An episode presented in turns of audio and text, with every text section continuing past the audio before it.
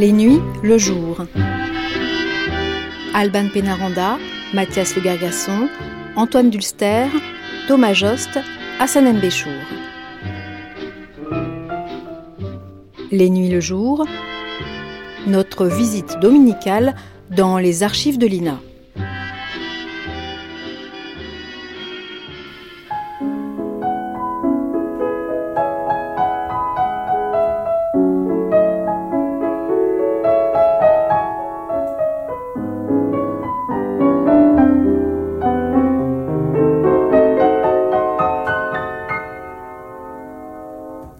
Bonjour à tous. Aujourd'hui, en guise de prélude au programme d'archives que nous consacrerons samedi prochain à Roland Petit et Zizi Jeanmer, nés l'un et l'autre il y a 100 ans cette année, nous écouterons Portrait d'une voix Zizi Jeanmer, proposé en 1959 sur Paris Inter. Nous la verrons danser, sourire et rire, nous la contemplerons dans toute sa poésie en l'écoutant chanter. Et tout de suite, la parole est à la nuit avec Roland Petit au micro de Luc Berrimont le 4 février 1956 sur la chaîne parisienne.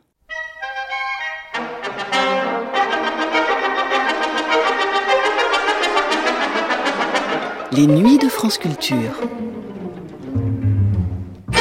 En 1956, Roland Petit avait 32 ans et derrière lui déjà une histoire de danseur et plus encore de chorégraphe, de créateur de ballet, à faire pâlir d'envie bon nombre de ses pairs plus chevronnés. En à peine plus de dix ans, il avait conquis Paris, Broadway et Hollywood, c'est-à-dire le monde entier de la danse, avec des ballets, des spectacles restés célèbres, entre autres Les Forains, Le jeune homme et la mort, Carmen, La croqueuse de diamants un succès, une renommée, desquels était alors déjà indissociable celle qui était devenue son épouse et que Roland Petit appelait Jean-Mère tout court dans l'émission que nous allons entendre. Un numéro de La parole est à la nuit, dont le ton et la forme étaient de ceux que l'on réserve aux stars. Roland Petit y retraçait le parcours qui, du coin de banlieue où il était né, l'avait mené jusqu'au firmament de son art, sans manquer de rappeler les noms de ceux auxquels il devait quelque chose, au peintre décorateur Christian Bérard beaucoup, à Cocteau, Picasso, Boris Coquenot, Serge Liffard, à Janine Chara, Jean Babilé et bien évidemment à celle avec laquelle l'histoire ne faisait au fond que commencer, Jean Maire. La parole est à la nuit, Roland Petit, première diffusion le 4 février 1956 sur la chaîne parisienne.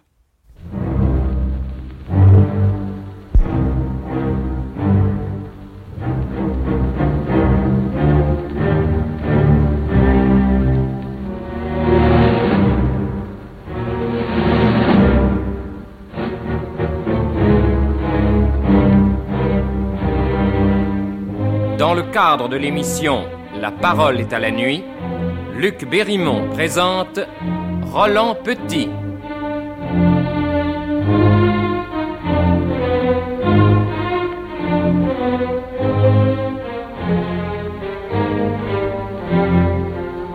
Un film enquête radiophonique réalisé avec le concours de Jacques Bureau et Francis Gastambide. Mise en onde Bernard Gandreretti.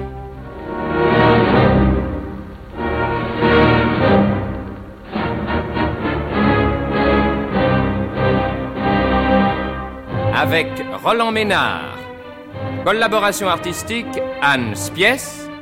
Assistante Hélène de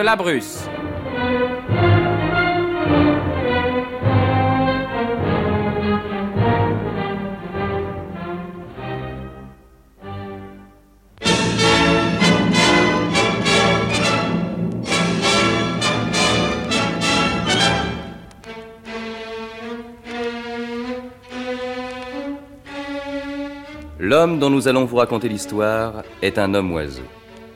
Un aviateur, direz-vous? Un champion d'altitude De nos jours, les aviateurs enfermés dans la cellule de leur cabine sont des ingénieurs, bardés de compteurs et de logarithmes.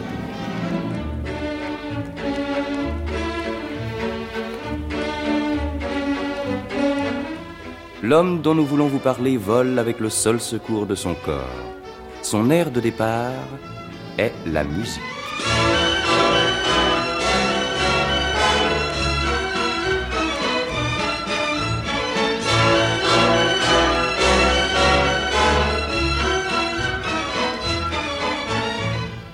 Un homme oiseau, qui plus est aimé de Paris, adulé par Hollywood et la fortune, où cela n'est-il de nos jours? Peut-être au sommet de quelques fabuleuses montagnes, sous les branches de quelques jardins? C'est dans un jardin parisien, en effet, un jardin fabuleux, parce que construit toutes les nuits, parce que détruit tous les jours, que le directeur des ballets de Paris, Roland Petit, l'un des plus fameux parmi les danseurs d'aujourd'hui, a pris conscience de sa jeunesse et de sa force.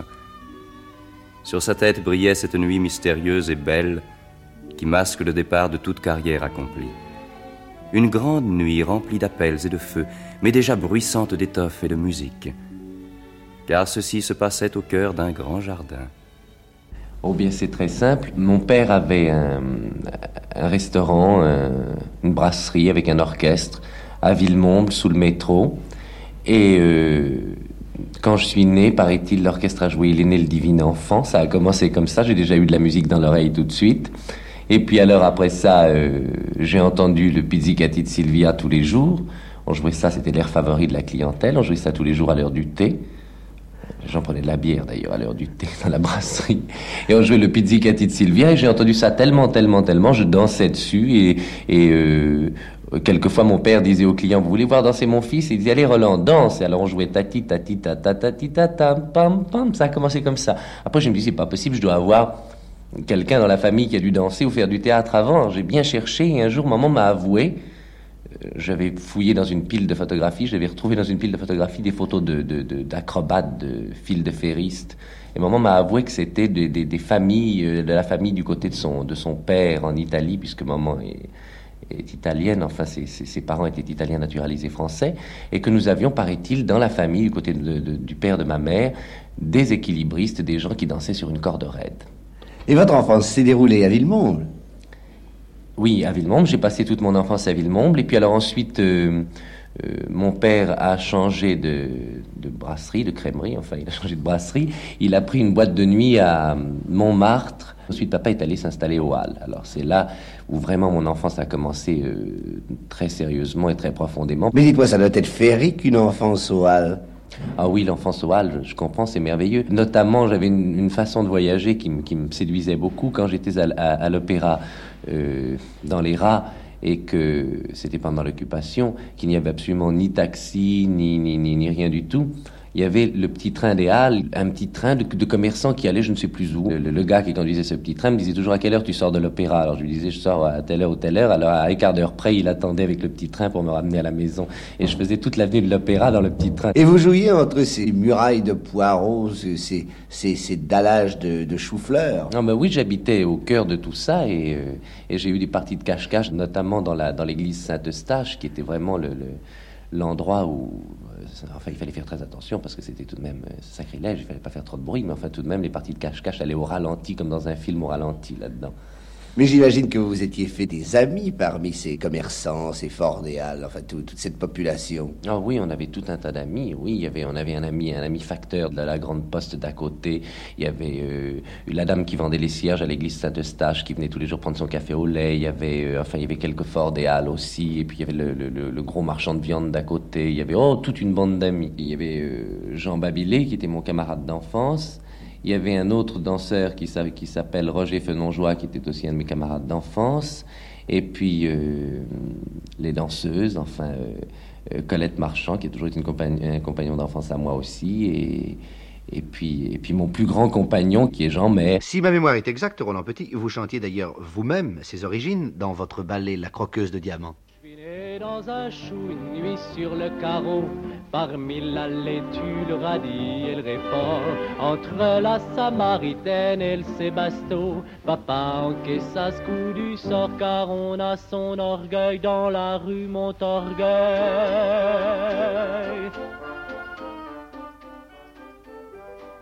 Et la musique Comment subsistait-elle au milieu de ces jeux? La musique, elle nous faisait mal à la tête, on l'entendait du matin jusqu'au soir. Ça commençait par le cours de danse à l'opéra où on entendait une vieille dame taper sur un piano et ça nous arrachait les oreilles, c'était comme des hurlements de chat. Ensuite, il y avait une répétition qui durait sans fin, où on n'avait rien à faire et on attendait pour passer dans le fond de la valse de Faust ou quelque chose comme ça. Puis alors le soir, on venait faire la figuration, on entendait Faust euh, euh, chanter, euh, je ne sais plus, Ange pur, Ange radieux, on entendait ça aussi toute la soirée, on, tout, tout ça jusqu'à minuit, et puis le lendemain matin à 8 heures à l'école, on recommençait. Alors la musique, on en avait bien, bien, bien tout ce qu'il fallait, et plus encore. Vous avez éprouvé, et vous éprouvez peut-être encore un certain, une certaine lassitude, je ne veux pas dire un certain dégoût, pour cette musique qui, qui crée le décor du ballet. Bien non, aucune lassitude, parce que finalement, je crois que c'est comme comme quand on a l'habitude de faire quelque chose, on s'en plaint et dès qu'on on ne peut plus le faire, on, le regrette beaucoup et on se, plaint de ne pas pouvoir le faire. C'est comme moi, je dis toujours, chaque fois que je vais prendre mes cours de danse, je dis, oh là là, quel métier, mon Dieu, j'en ai assez, j'ai mal aux pieds, j'ai mal aux genoux, j'ai mal dans le dos. Est-ce que ça va durer longtemps? Puis si je suis obligé de m'arrêter deux ou trois jours, j'en fais une maladie. Parce que toute cette musique et tout ça, c'est tout un rythme de vie. Euh, j'ai beaucoup appris avec Serge Liffard d'abord qui m'a enseigné les, méthodes euh, que lui avait enseigné euh, Balanchine, euh, Massine et tous les grands de chez Diaghilev. Et puis j'ai beaucoup appris avec Janine Chara, avec qui j'ai commencé à faire des récitals quand j'avais 16 ans ou 17 ans, et qui était une enfant tellement, tellement en avance et tellement douée que j'ai voulu en faire autant. Enfin, j'ai voulu prouver qu'un garçon faisait aussi bien qu'une fille. Ensuite, j'ai eu la chance de travailler avec euh, toute une bande de grands artistes, dont Jean Cocteau, Christian Bérard, euh, Picasso, toutes sortes de gens avec qui j'ai travaillé au moment où je faisais le début des ballets des Champs-Élysées, mes récitals d'ailleurs avant, ils m'avaient déjà aidé.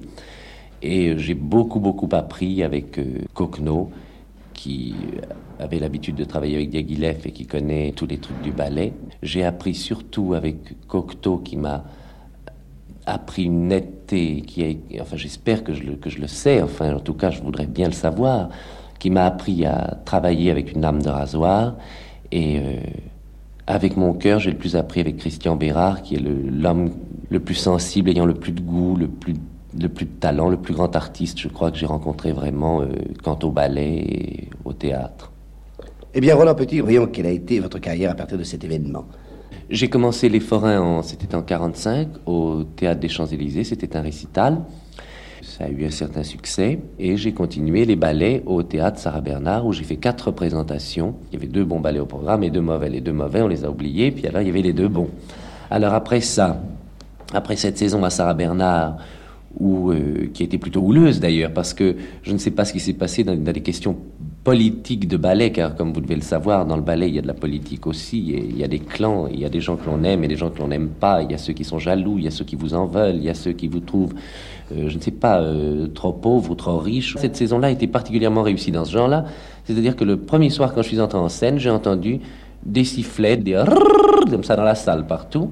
Et euh, on a été obligé d'arrêter l'orchestre et tout ça. Il y a des gens qui commençaient à se battre dans la salle et c'était comme ça tous les soirs. Et les personnes qui ont cru nous faire du tort en nous envoyant des gens pour siffler dans la salle ont, été très surprises de voir que ça a fait des échos dans les journaux, que ça a fait beaucoup de publicité, que les gens venaient pour entendre siffler finalement, sans savoir ce qu'ils allaient voir d'ailleurs à ce moment-là.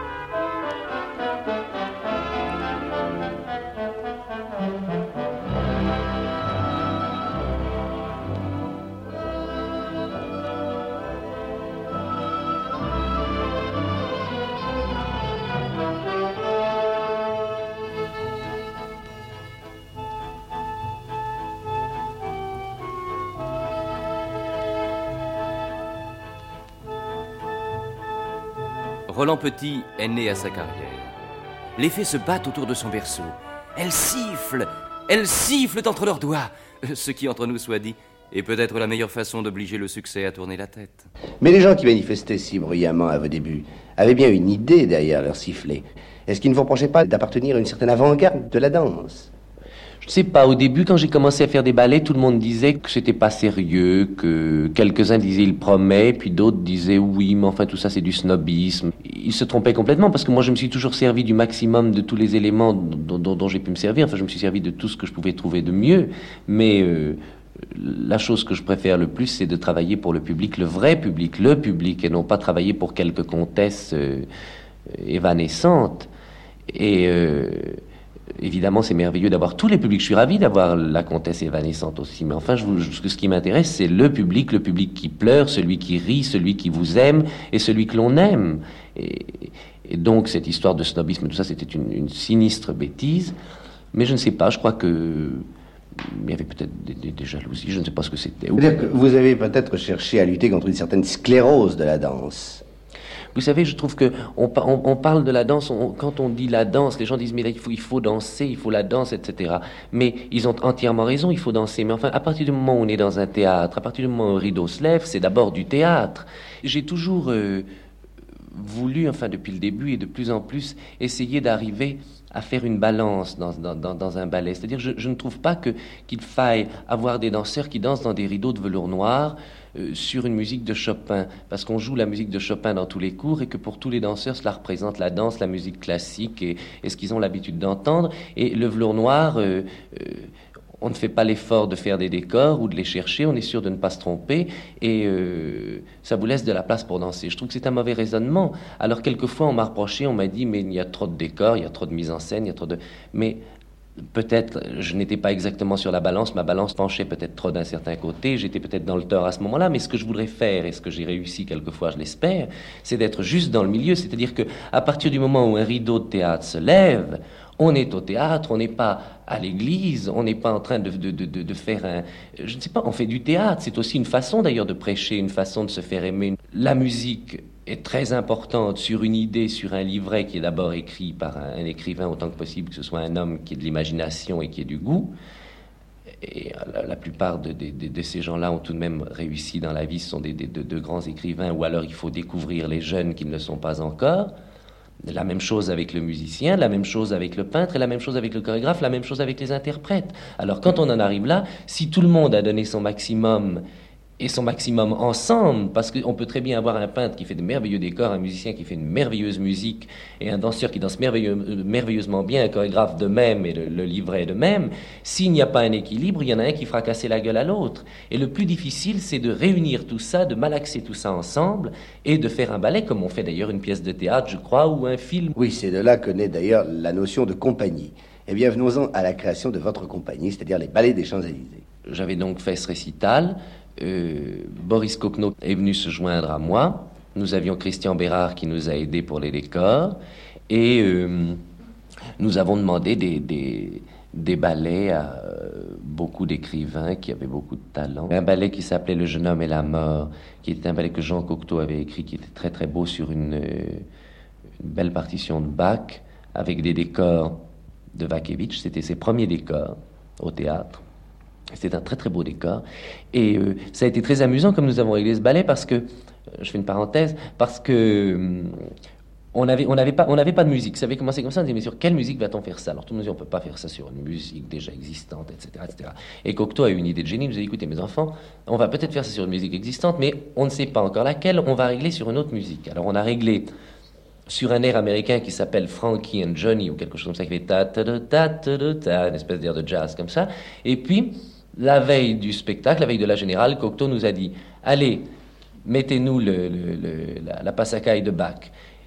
on a dit, on ne va pas danser sur la musique. Il a dit, ça ne fait rien, justement, vous ne danserez pas sur la musique. Il a, des traits de génie comme ça euh, quand il fait du théâtre, parce qu'en effet, ça a donné une chose merveilleuse. C'était comme un film muet avec un pianiste qui, qui, regarde ailleurs et qui joue un autre air au piano. Alors c'était vraiment très impressionnant. Il s'est trouvé qu'au moment les plus passionnants, les plus poignants du, ballet, euh, la musique collait pile. Un jour, nous sommes partis faire une tournée en Allemagne. Et en arrivant à Paris, on arrive au théâtre des Champs-Élysées, 15 jours avant la première, et je n'avais pas de salle de répétition. C'est-à-dire qu'il y a des salles de répétition au théâtre des Champs-Élysées, on les avait réservées pour des chanteurs, pour je ne sais pas quoi. Alors, j'étais pas content du tout, et finalement, j'ai réglé tout mon ballet exactement en 9 jours à part un petit bout que j'avais fait en tournée en Allemagne, j'ai réglé tout le ballet en neuf jours. Et ce ballet était il y avait des choses assez jolies, mais enfin, c'était tout de même pas ça, ça n'était pas vissé, on n'avait pas répété assez longtemps, parce qu'un ballet, ça se répète au minimum un mois tout de même. Et euh, moi, j'étais fatigué, je tenais plus sur mes jambes, je me cassais la figure en scène, tout le monde disait, il, danse comme un pied, enfin, si on peut dire. Et euh, enfin, c'était terrible. Alors, après cette saison, j'ai euh, mis les clés sous, la porte, enfin, pour ainsi dire non, parce qu'ils ont continué les ballets pendant un an après ça, et moi, je suis parti, en tout cas. Je suis parti, je me suis retrouvé dans la rue, enfin plutôt à l'hôtel. Et alors? Je me suis trouvé avec un billet d'avion pour aller à Londres, un billet d'avion, je devais prendre l'avion, je crois, le lundi. Je me suis trouvé le dimanche dans un restaurant à côté d'un ami que je connaissais d'Italie, qui était le prince Ruspoli, qui me dit Bonjour Roland, comment vas-tu? Qu'est-ce que tu fais? Ben, je lui dis, j'ai essayé de, remonter une compagnie, parce que je suis parti des Belles Champs-Élysées, j'ai essayé de remonter une compagnie, mais c'est très difficile, c'est très très difficile de trouver l'argent, c'est très coûteux, etc. Et euh, je vais probablement aller danser à Londres. Alors il me dit, mais pourquoi tu montes pas ta compagnie? Je lui dis, ben, parce, que, parce que ça me coûte très cher, j'ai pas l'argent. Alors euh, il m'a tout de suite dit, euh, de combien as-tu besoin? Eh bien, je te le donne. Enfin, je te le donne, je te le prête. Et il me l'a prêté je n'ai fait ni une ni deux, je me suis, j'ai refoncé dans tous les, affres de, de, de, de, la préparation d'une compagnie de ballet. J'ai engagé tous mes danseurs, j'avais avec moi euh, euh, Jean Maire, euh, Colette Marchand, Skouratov, Briansky, euh, Virubova, qui était venu se joindre à nous un peu plus tard. Il y avait Janine Chara d'ailleurs avec nous encore cette fois-ci. Ça a très très bien marché. Enfin, on a recommencé au théâtre Marigny, c'était en 48, et j'ai appelé ça les, les, ballets de Paris. Et je me suis dépêché de beaucoup travailler, de rendre au prince Ruspoli l'argent qu'il m'avait prêté. Ça m'a pris tout de même pas mal de temps. On a fait, euh, on a fait Les Demoiselles de la Nuit, donc euh, c'était en 48. Ensuite, euh, une tournée en Allemagne. Et pendant cette tournée en Allemagne, un beau jour, enfin tout le long du voyage, je voyais euh, dans telle ville demain Carmen, hier Carmen, demain Carmen. Et un jour, je suis allé à l'opéra, je me suis dit même, il faut que j'entende Carmen, j'ai jamais eu Carmen. Pour moi, Carmen, c'était ce que ma mère m'avait raconté quand j'étais petit. C'était une méchante dame qui faisait euh, euh, tourner la tête à un brave monsieur et à la fin excédé, le brave monsieur la tuait. Tout ça en Espagne, au milieu d'oranges, d'éventails et de cigares, enfin de boîtes de cigares. Enfin, moi, je voyais ça comme ça. C'est d'ailleurs comme ça que j'ai fait le ballet. Et euh, je me suis dit tout de même, il faut que j'entende cette musique, Carmen. Enfin, alors je suis allé à l'opéra. Je suis entré dans la salle, frais comme une rose, ravi comme. J'étais content comme un pinson. Puis j'entends un peu de musique française, c'est merveilleux. En Allemagne, d'entendre la musique française, ça fait plaisir. Et euh, je suis assis dans mon fauteuil et tout d'un coup j'ai entendu j'ai entendu l'ouverture, j'ai eu l'impression d'entendre la Marseillaise, j'ai eu l'impression, enfin c'était, pas tellement longtemps après la guerre, j'ai eu l'impression que tout le monde criait Vive la France dans la salle, enfin j'étais tellement content, fou de joie, je me suis levé éclatant en sanglots en disant Ça y est, j'ai trouvé le ballet, je vais faire ce ballet, je sais pas, je suis sorti du théâtre, suis calmé mes nerfs dehors, j'ai fait quelques pirouettes sur le devant du théâtre, et puis je suis remonté, on m'a dit non, non, monsieur, le premier acte est commencé, vous n'entrez pas, n'avez pas question. Ce qui fait que je n'ai jamais vu Carmen. Je suis allé au consulat, j'aurais dit, il faut absolument que vous me trouviez le livre de Mérimée. On m'a trouvé le livre de Mérimée tout de suite. Dans la nuit, j'ai découpé le, ballet. Je leur avais demandé la partition que j'ai eu le surlendemain, je crois, la partition de, de, piano. Et en 48 heures, enfin, j'avais découpé mon ballet avec la musique, avec tout. J'avais fait mon ballet. Je me suis dit, ça va être une catastrophe, ça va être épouvantable. Tant pis, j'ai envie de le faire, je le fais.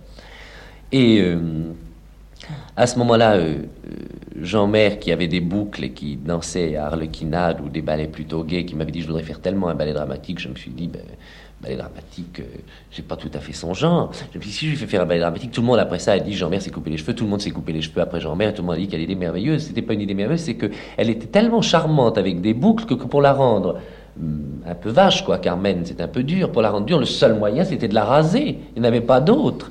Alors c'était pas une, invention extraordinaire, c'était ça, ça, tombait sous le sens que pour que Jean, Jean ait l'air euh, dramatique et dur, car elle était si, si charmante avec ses boucles, le seul moyen c'était de lui couper les cheveux. Je me suis dit comme ça, elle va voilà d'un garçon de la butte, d'un petit, d'un petit poule beau, et ça va faire une espèce de truc. Euh. Alors ça a commencé comme ça. Je lui ai coupé les cheveux, son papa et sa maman n'étaient pas contents du tout. Elle a dansé, nous sommes allés à Londres danser Carmen. Le soir de la première, je me suis dit, mon Dieu, est-ce qu'on va aller jusqu'au bout? Et nous sommes allés jusqu'au bout et on a fait 38 rideaux. Et euh, c'est le ballet qui m'a vraiment mis euh, à tout point de vue, aussi bien au point de vue euh, réputation qu'assurance pour moi qu'apprendre mon métier, qu'avoir fait une œuvre que l'on aime profondément et même au point de vue argent, enfin je veux dire c'est ce qui m'a permis de continuer. Alors, après ce Carmen à Londres qui a tellement bien marché, nous sommes restés quatre mois à Londres, nous sommes venus à Paris, nous sommes restés quatre mois à Paris, ou cinq mois je crois. Ça a très bien marché à part le papier de Monsieur Mauriac qui nous a euh, coupé en petits morceaux, mais je crois que d'autres personnes ont recousu les morceaux, alors ça s'est arrangé très bien. Euh, nous sommes partis pour les Amériques où on m'avait demandé et nous avons débarqué à New York devant ce théâtre tout illuminé avec nos noms en lettres de feu, avec euh, des grandes photos de Colette Marchand avec ses plumes de l'œuf à la coque, avec Jean Maire sur toutes les autres photos en corset dans des poses un peu érotiques de Carmen. Enfin, on avait agrandi la chose, on avait multiplié le côté, euh, comme les Américains appellent sexy. Alors c'était sexy, vraiment, on avait du sexy. Il y avait des dames en corset devant la porte du théâtre. Les gens se sont demandé ce que c'était, tout le monde est venu, on a eu une première sensationnelle. Et euh, on a fait quatre mois et demi sur Broadway dans ce grand théâtre avec un seul programme. Et quand Jean Maire se promenait dans la rue euh, sur Times Square ou dans la rue à New York, enfin, euh, les gens lui disaient, l'appelaient Carmen, disaient, hey, c'est Carmen, regarde Carmen. C'était merveilleux. Est-ce que cette expérience américaine vous a apporté quelque chose sur le plan de votre métier? Oui, énormément. Quand je suis en Amérique, j'ai envie de rentrer en France parce que j'aime mon pays par-dessus tout et que je n'ai qu'une envie, c'est d'être ici. Mais je dois dire que quand je suis loin de là-bas, au bout d'un certain temps, j'ai bien envie d'y retourner pour 15 jours ou un mois parce que c'est un, un, pays où ils n'ont pas les racines que nous avons, mais où il y a un tel rythme, telle cadence, une telle folie endiablée que on a envie de faire tout très vite, on a envie de sauter dans un pot de peinture et de changer de couleur quand on arrive là-bas. Alors euh, euh, ça, ça me fait chaque fois une douche écossaise et j'adore aller là-bas. Et la première fois quand j'y suis allé, j'ai eu un tel choc quand je suis arrivé. J'ai pris exprès le métro pour arriver sur Times Square. C'était vraiment un coup de poing dans la figure, toutes ces lumières, tout ça. Euh, vous avez aussi découvert les studios américains. Ah oui, ça c'était un peu plus tard. Nous sommes rentrés à Paris après cette saison-là. Nous avons refait une saison à Paris la saison où j'ai créé La croqueuse de diamants, que j'avais préparé d'ailleurs comme une opérette, c'était très drôle. Et puis c'était un peu confus, un peu touffu, il y avait trop de choses. J'ai tout coupé, j'ai réduit de deux heures à une heure et j'en ai fait un ballet avec des chansons. J'avais gardé les trois chansons que j'aimais, les principales, quoi. On est reparti à New York avec La croqueuse de diamants, ça a merveilleusement bien marché. Et nous sommes partis en tournée. Nous avons fait notre seconde tournée aux États-Unis. Nous sommes allés jusqu'à San Francisco, jusqu'à Los Angeles. Nous avons dansé à Hollywood. Là-bas, nous avons eu plusieurs propositions, dont une qui était la plus intéressante, mais malheureusement qui n'a pas abouti. Nous avons été enfermés dans le studio Arkeo, qui était une cage en or. Nous avions des voitures avec des chauffeurs qui venaient nous chercher, des maisons avec des piscines, beaucoup d'argent de poche. Et euh, Monsieur Hughes a dépensé en, je ne sais pas, en, un an ou en huit mois avec la compagnie, je ne sais pas combien de centaines de millions à entretenir cette compagnie, qui n'a jamais tourné de film, car il n'y avait pas de scénario. Tous mes danseurs presque sont repartis, il y en a quelques-uns qui sont restés avec moi.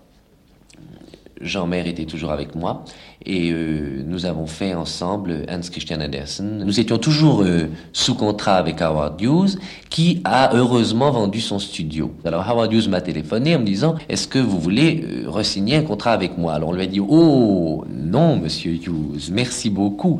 Alors ça c'était déjà une chose et ensuite le studio Arkeo nous a dit est-ce que vous voulez repousser votre contrat de quelques mois? Parce que comme il n'y a pas de scénario on veut vous garder mais on n'a pas de scénario il faut le temps d'écrire un scénario on leur a dit non non non non merci on repart de zéro les histoires de cinéma on verra l'année prochaine, ce qui fait que nous étions libres. Je crois que c'est au cours de cette saison que vous avez eu la création du loup. Oui, Jean Maire est allé à New York créer un show qui s'appelle la, fille aux mailles roses, dans lequel elle a eu énormément de succès. Je l'ai vu d'ailleurs dans ce spectacle. C'était vraiment sur ce grand théâtre avec ses 50 ou 60 personnes, elle était vraiment comme, enfin vraiment une locomotive. Elle était merveilleuse, ne parlant pas sa propre langue. Je ne devrais pas faire de la publicité à ma propre femme d'ailleurs, mais enfin, je dois dire que je l'ai toujours admirée, même avant de, de, partager sa vie. Et c'était vraiment l'accent de Paris, c'était vraiment Paris, c'était vraiment la, la parisienne à l'étranger. Elle portait un peu le drapeau comme la Miss l'a porté ou comme Chevalier l'a porté. Pendant ce temps-là, moi j'ai créé au Théâtre de l'Empire euh, Deuil en 24 heures et Le Loup.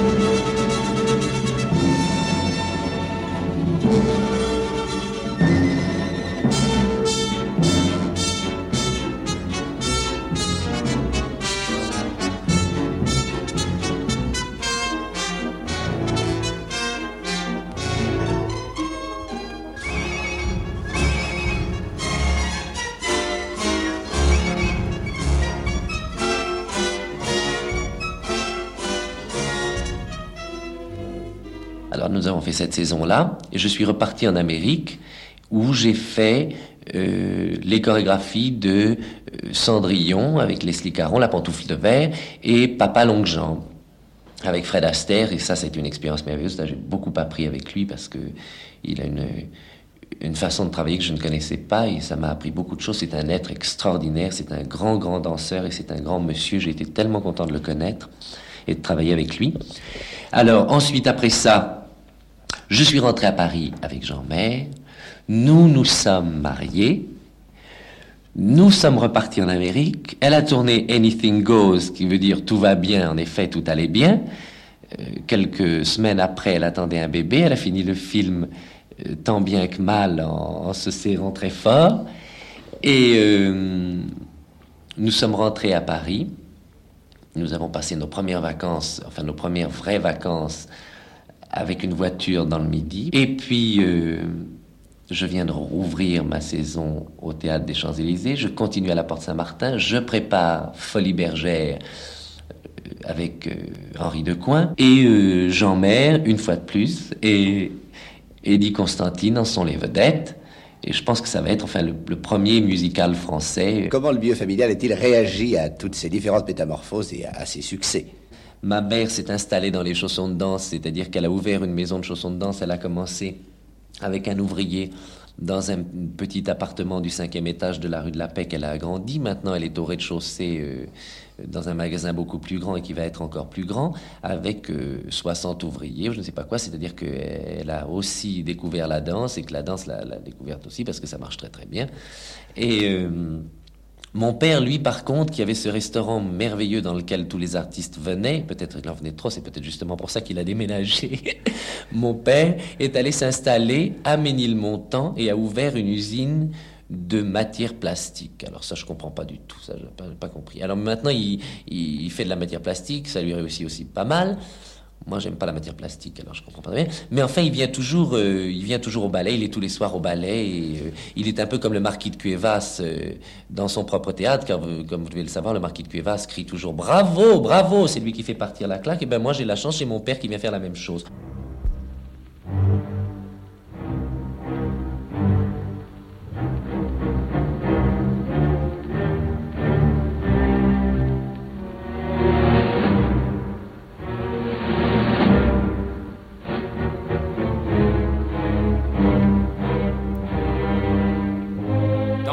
De l'émission La parole est à la nuit, Luc Bérimont vient de vous présenter Roland Petit.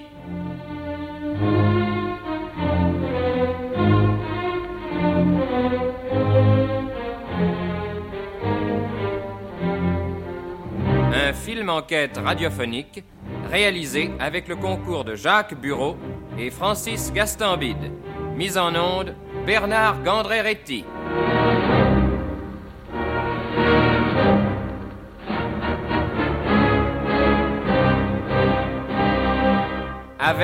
Roland Ménard, collaboration artistique Anne Spies, assistante Hélène Delabrusse.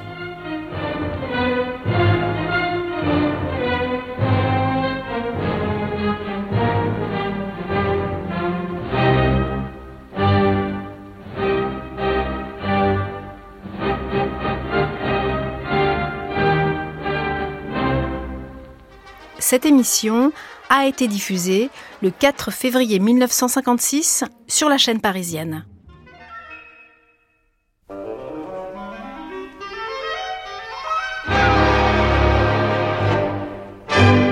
Les nuits de France Culture. Les nuits de France Culture, une mémoire radiophonique. Comment faire d'une voix de chanteuse le portrait, sinon en l'écoutant chanter. Et comment voir, privé d'image, danser, sourire et rire. Zizi Jean-Mère, la contempler dans toute sa poésie, sinon en l'écoutant chanter. C'était ce que proposait de faire Marcel Mitois aux auditeurs de Paris Inter de 1959 en brossant le portrait de sa voix à travers quelques-unes des chansons avec lesquelles elle avait conquis partout dans le monde un public que la danseuse avait déjà mis à ses pieds. Alors, pour la revoir, écoutons maintenant Zizi Jeanmer chanter La Gambille, Paris Bohème et, sur une musique de Jean-Michel Damas, les paroles de la croqueuse de diamants signée Raymond Queneau.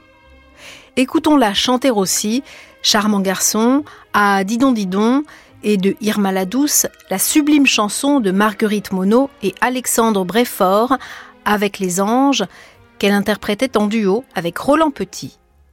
Portrait d'une voix, Zizi Jeanmer, première diffusion le 22 mai 1959 sur Paris Inter.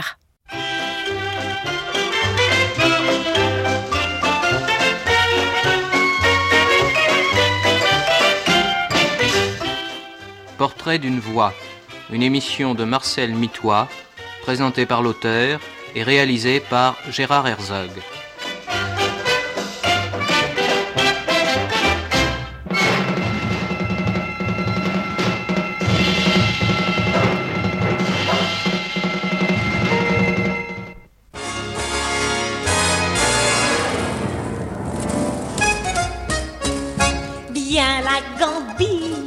tu verras des filles qui frétillent des gambettes. Viens danser au bal musette, viens la gambille, écoutez les trilles de ma petite Java.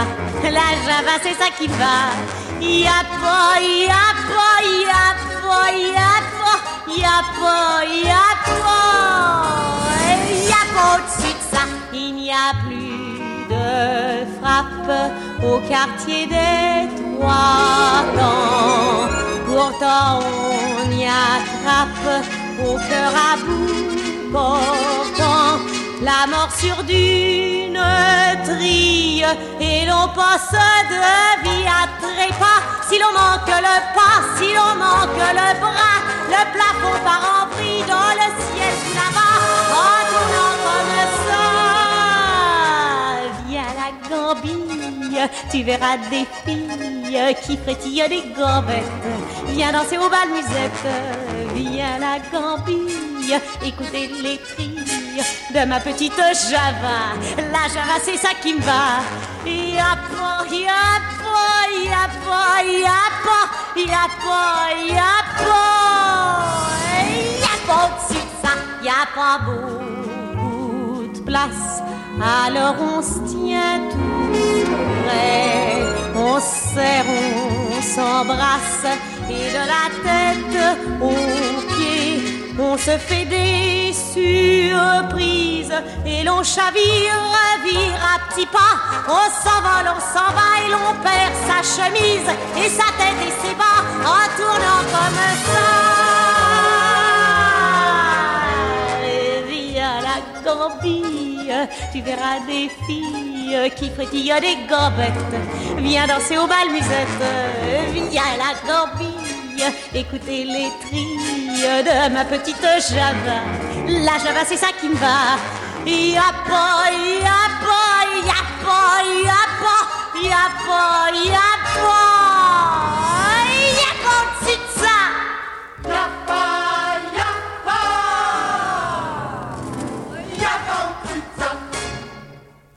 Elle n'a rien d'un portrait. C'est la vivacité et le mouvement même. Pourtant, les fauves auraient dû la croquer. Van Dongen, par exemple. Avec ses immenses yeux très maquillés, ses cheveux bruns coiffés par le vent et son petit visage de gavroche, Zizi Jean-Mère était née pour être leur inspiratrice. Mais pour eux, elle est née un peu trop tard et c'est tant mieux pour nous. C'est tant mieux pour les auditeurs, les cinéphiles et les ballettomanes qu'elle sait charmer ou amuser. Comédienne ou chanteuse, Zizi Jeanmer est la seule depuis la Miss et avec Arletty qui ait su donner ses lettres de noblesse au style parigot et concourir à faire de Paname, au même titre que Paris, une capitale internationale.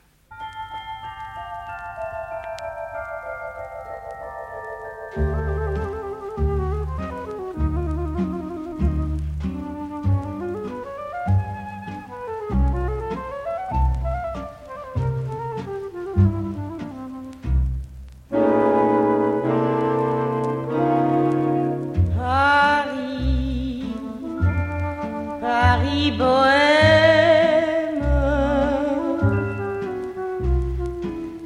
À qui dis-tu je t'aime? À la fortune, à la canaille ou à l'esprit Et ton sourire, on doit le payer de quel prix Pour que la chance enfin commence. Mais un jour Paris, dans mon sixième,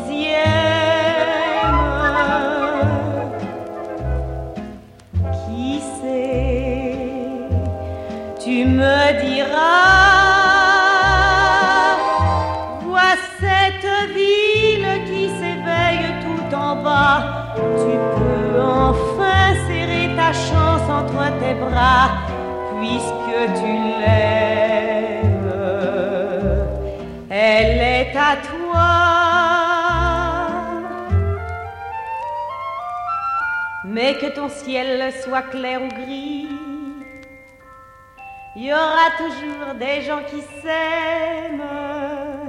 Car si l'amour est de bohème, la bohème est de Paris.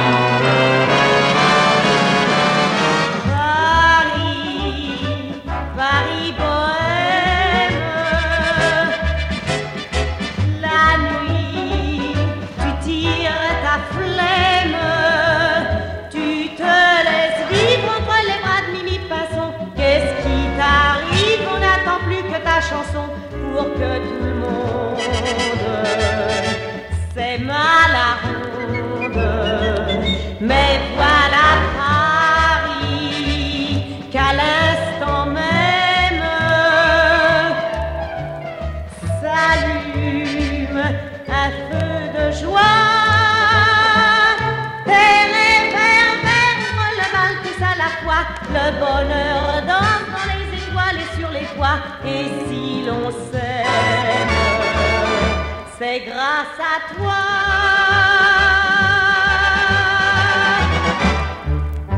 Zizi Jeanmer a mis ses chaussons de danse à 10 ans et elle ne les a pas quittés depuis. Quoi qu'elle fasse un film ou une apparition au music hall, elle consacre une heure par jour aux pointes, aux exercices. À 17 ans, elle quittait l'opéra et retrouvait un autre transfuge du palais Garnier, Roland Petit, le plus doué des hidalgos parisiens. Il forma sa compagnie, ce fut Carmen, et leur nom à tous deux en lettres lumineuses qui volèrent de Paris à Broadway.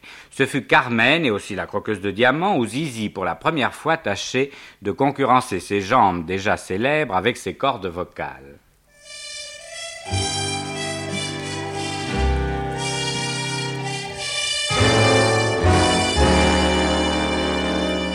Je suis une croqueuse de diamants.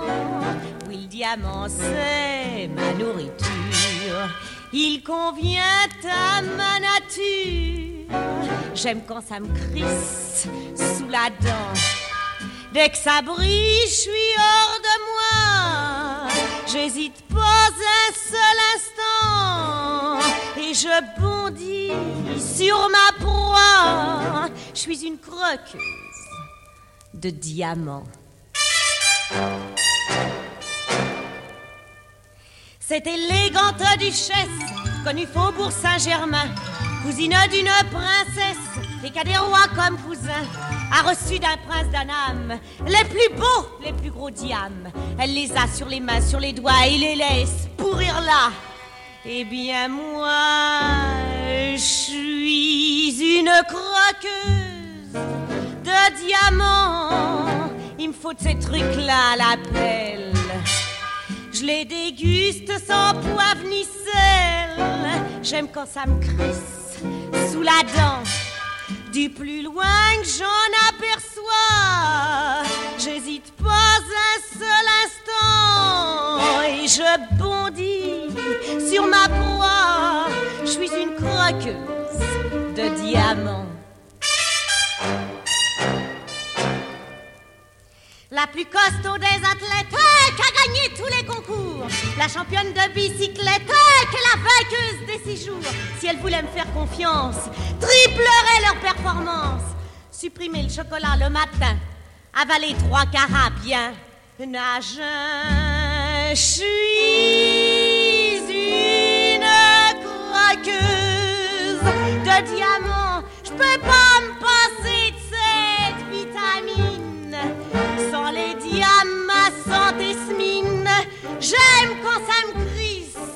sous la dent pour avoir ma santé de fer. J'hésite pas un seul instant, car je fais leur affaire. Je suis une croqueuse de diamants.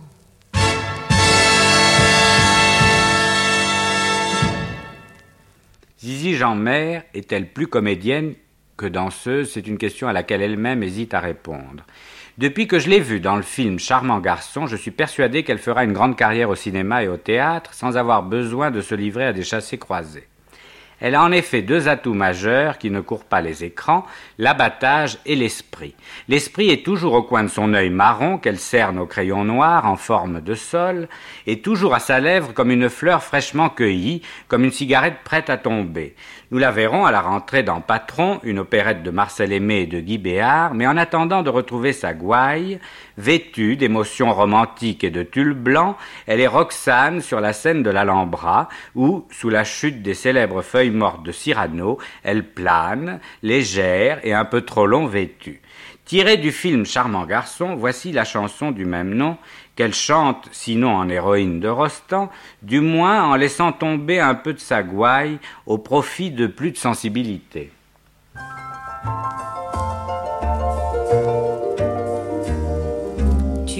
Charmant garçon. Oublions les bonnes façons. Sur tes genoux, je veux m'asseoir. Charmant garçon, charmant garçon, bonsoir. Ma vie, charmant garçon commence lorsque nous dansons.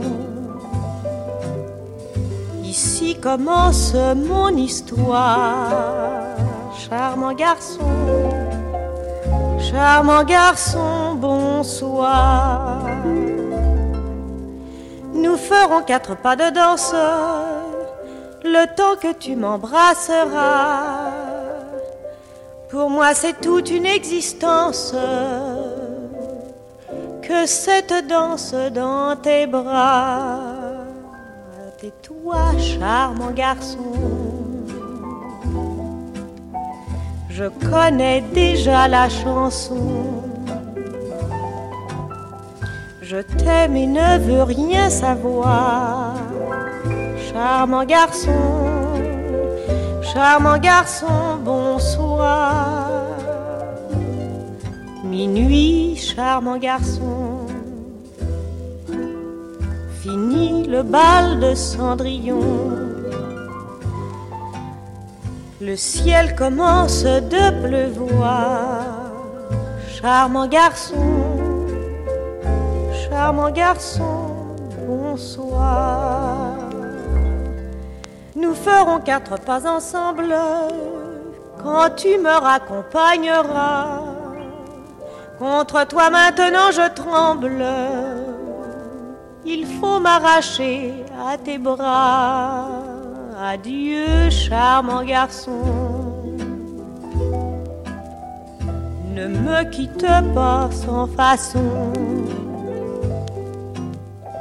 Console-moi d'un au revoir, charmant garçon, charmant garçon,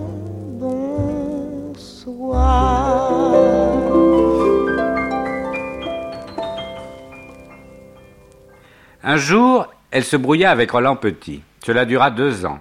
Ils se réconcilièrent à la mairie. Résultat, une ravissante petite fille qui a maintenant trois ans, Valentine, et qui suit ses parents dans leur tournée. Jusqu'à New York s'il le faut. Les Américains en effet avaient louché sur les jambes de Zizi lorsqu'elle leur avait jeté au visage la fleur de Carmen. Ils la firent tourner avec Daniké dans le film Hans Christian Andersen, dont Roland Petit assumait la chorégraphie. Mais l'idée de faire toute sa carrière aux États-Unis, l'idée de ne pas revenir chanter et danser à Paris, l'idée de vivre sans Paris, elle qui est Paris, l'a terrorisée. Écoutez Zizi chanter Ah didon didon et avouez qu'il est impossible de l'imaginer déraciné et pour toujours transplanter à Hollywood ou à Broadway.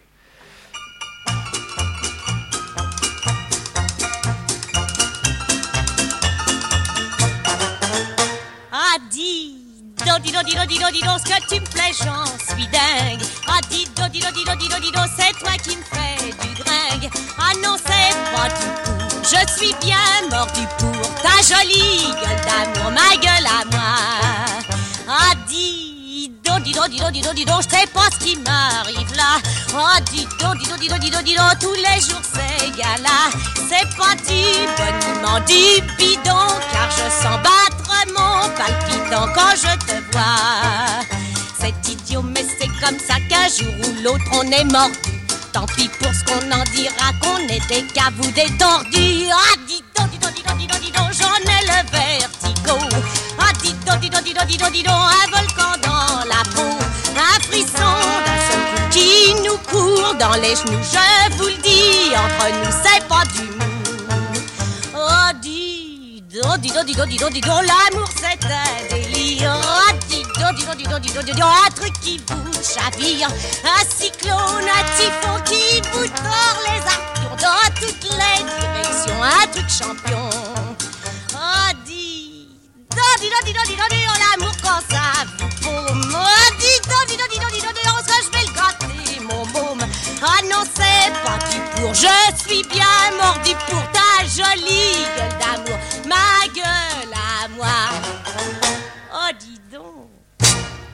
Zizi Jeanmer, avec sa bouche et ses yeux trop grands, me fait penser à une demoiselle, une sorte de libellule qui aurait perdu ses antennes au profit de ses pattes, si belle et si longue, plus longue que son corps, dit Boris Vian. Mais malgré ses belles gambettes et son air gavroche, malgré le culot avec lequel elle porte renard blanc, vison noir et aigrette, malgré son sourire narquois et ses dents à croquer les diamants avec la même voracité que des marrons chauds, ce petit bout de femme a un penchant pour la mélancolie. Elle rêve moins au musical qu'à la comédie dramatique. Femme triple, danseuse, chanteuse et comédienne légère, ce qui suffirait à de moins dynamique, Zizi Jeanmer songe à interpréter la dame aux camélias. Pourquoi pas? En prévision, la voici, déjà mélancolique et la douce, chantant un duo avec son danseur de mari pour vous prouver qu'ils forment un des couples les plus doués de Paris. Ils chantent avec les anges. Cela nous permettra, comme dans Faust, de baisser le rideau sur un lâcher d'ange, un peu moins pur, un peu moins radieux peut-être, mais après tout, ne sont-ce pas les mêmes anges qui volent dans les cathédrales et places Pigalle?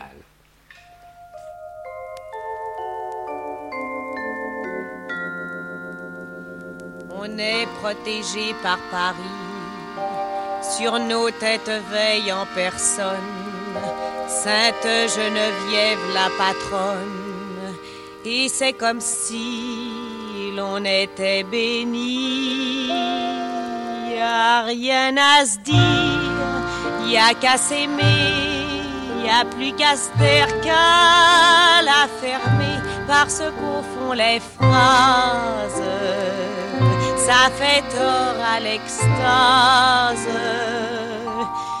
Quand je vois tes chasses, moi ça me suffit pour imaginer le paradis. Je me débine, c'est étrange avec les anges. Va, c'est pas compliqué du tout. En somme, y a qu'à s'écouter vivre. Le reste, on lit ça dans les livres où qu'on se dit vous, tandis que chez nous, y a rien à se dire.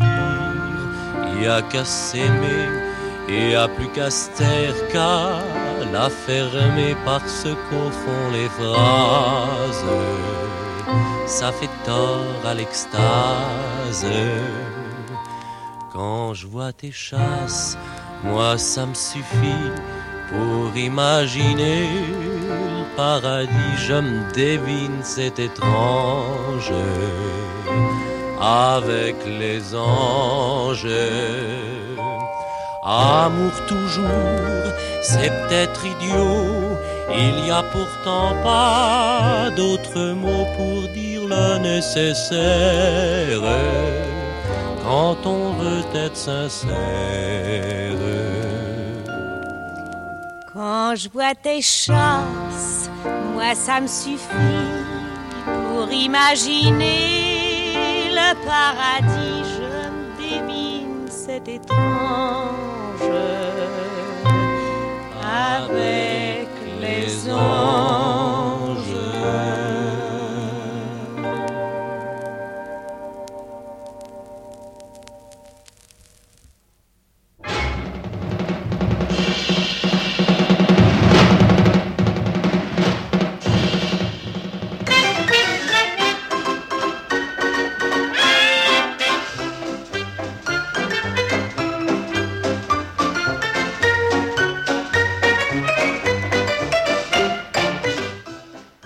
Portrait d'une voix, une émission de Marcel Mitois, présentée par l'auteur et réalisée par Gérard Herzog.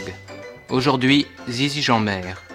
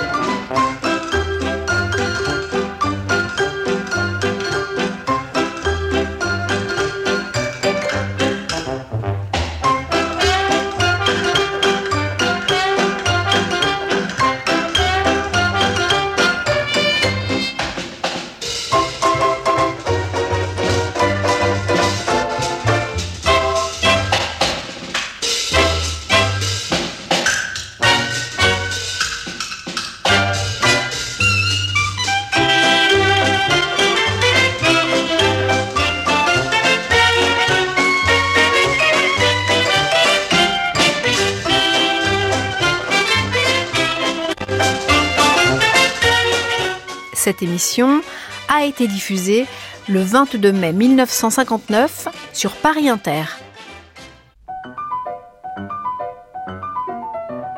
C'était un aperçu de Roland Petit et Zizi Jeanmer, Let's Dance, un programme d'archives que nous vous invitons à écouter samedi prochain à partir de minuit.